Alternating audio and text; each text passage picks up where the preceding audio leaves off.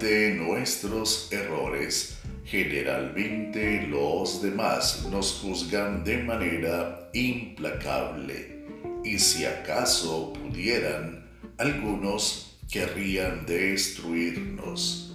Sin embargo, frente a nuestros desaciertos y pecados, Dios extiende sobre nosotros su misericordia.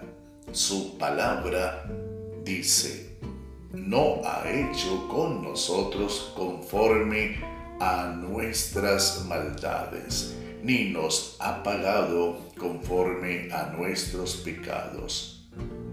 Porque como la altura de los cielos sobre la tierra engrandeció su misericordia sobre los que le temen. Libro de los Salmos, capítulo 103, versos 10 y 11.